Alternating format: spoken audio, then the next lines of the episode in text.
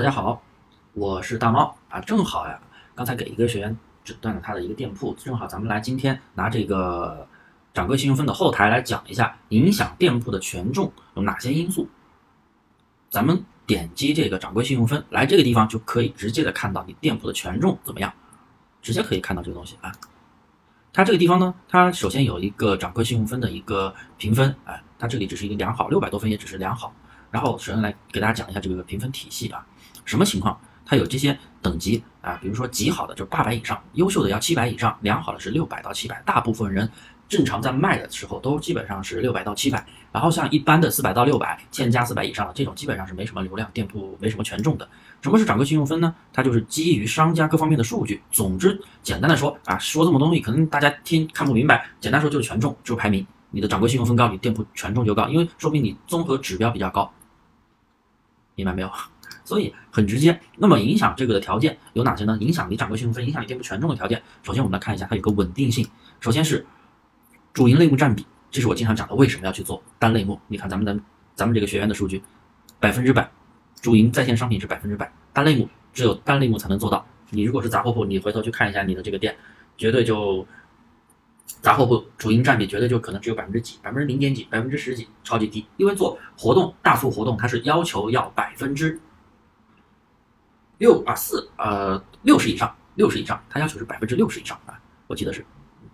然后第二个，买家的评价，哎，这就涉及到一个 DSR 评分，它的话，它这个描述评分和服务评分在下掉，物流评分也在掉，慢慢的在减少了，不过也超出了同行卖家。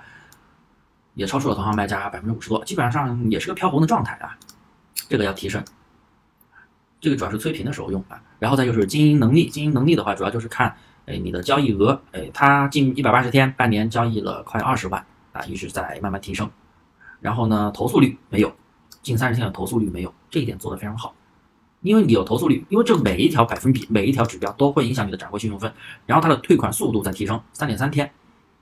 啊，这个东西一定要收还比降了这么多，一定要降。你的退款速度越快，什么叫退款速度呢？就是人家如果说退货退过来，你的那个商品上家已经收到了，没问题，尽快给他去确认，不要等着自然确认成功，不要等，因为这个会影响你的那个掌柜信用分，从而影响你的权重。这是店铺体检维度考核之一，大家一定要注意啊。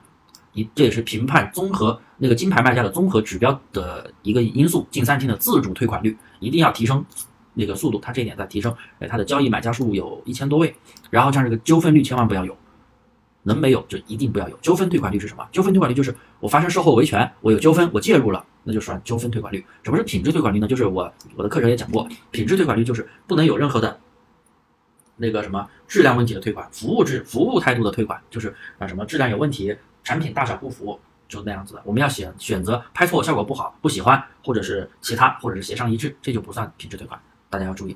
然后再就是一个买家卖家的资质啊，是否是企业店，是否加了保证金？你看加了保证金的话，会有一个掌柜信用分的提升。那么关于是是否是企业店，它它这个是个人店，它不是企业店，这个影响大吗？呃，虽然说它影响在内，但其实我对比过很多那种企业店和个人店，它这个影响它。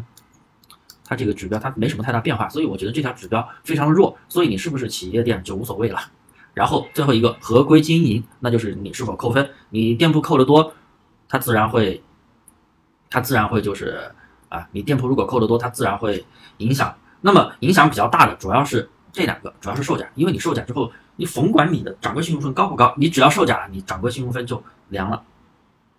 啊，基本上就凉了，没有任何的权重了，店铺也没权重了。再就是严重违规，也会影响你的掌柜信用分。一般违规，嗯，其实影响会少一点。像我们有些学员做女装，不可能百分之百没有违规，可能也会扣个六分八分，但是丝毫不影响流量，所以我觉得无所谓。然后他这个店的话，他一年也就扣过两分，可能是不小心扣的吧。嗯，所以我们淘沙这店还大家应该还挺稳定的，基本上按照我课程思路来做的话，投诉违规这一块不用担心。好了，今天就给大家来讲到这里啊，就是一个。掌柜信用分的一个解读，也就是店铺权重的影响因素的一个解读。